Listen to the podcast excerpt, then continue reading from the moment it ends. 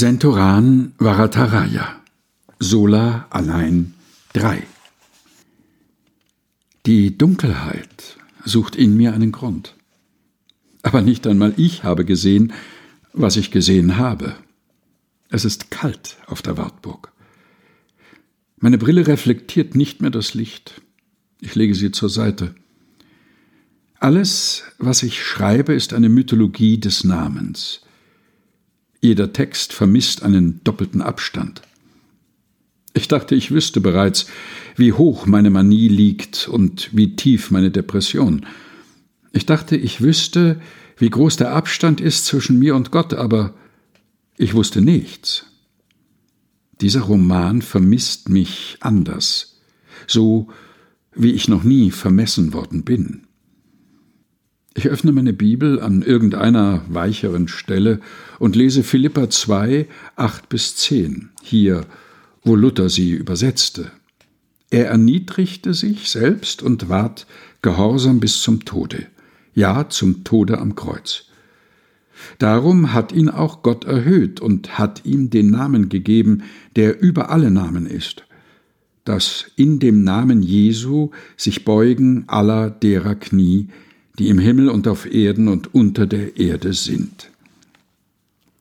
Die Zeugen Jehovas, bei denen ich aufgewachsen war, sagen, dass nur sie den wahren Namen Gottes kennen und dass nur sie zu Gott sprechen und ihn anrufen können und er durch seinen Namen ihnen antwortet. Viermal änderte Luther seinen Namen. Nach den Thesen unterschrieb er mit Eleutherius, der Befreite. Aus diesem Namen behielt er die Mitte, Martin, Luther, befreite sich von seinem Familiennamen und wurde Luther. Auf der Wartburg fand er Schutz als Junker Jörg, gekleidet wie ein Ritter, bis er wieder Martin Luther sein konnte. Die Änderung des Namens ist eine Transformation der Substanz, eine andere Richtung. Giorgio Agamben nennt diese Metamorphose Metonomasie. Aus Abraham wurde Abraham, Sarah wurde zu Sarah, Jakob zu Israel, Saulus ist zu Paulus geworden. Es ist Freitag. Ich schließe meinen Laptop. Ich höre keine Stimmen auf dem Flur. Ich öffne meine Notizen auf meinem iPhone und lese vier Sätze von Simone Weil.